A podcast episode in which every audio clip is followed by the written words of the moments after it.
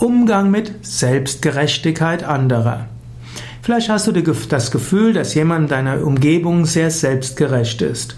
Er lobt sich immer, er sagt, was für ein toller Mensch er ist und er lässt Kritik nicht zu. Er bezieht sich mehr auf sich und behauptet mindestens von sich, dass das, was er tut, richtig ist. Vielleicht bist du davon genervt, vielleicht bist du jemand, der ihm zeigen will, dass er selbst Fehler macht. Das ist nicht wirklich notwendig. Nimm den Menschen, der selbstgerecht ist, wie er ist. Vielleicht braucht er das. Manchmal haben selbstgerechte Menschen ein schwaches Selbstwertgefühl und sie überspielen das durch eine äußerlich vorgespielte Selbstgerechtigkeit. Ihnen jetzt die Selbstgerechtigkeit auszureden könnte, ihre Maske, ihre Persönlichkeitsmaske irgendwo wegnehmen und das muss nicht nur gut sein.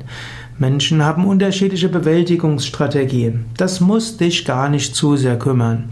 Ignoriere es am besten und überlege mehr, welche gemeinsamen Anliegen haben wir? Wie können wir diesen gerecht werden?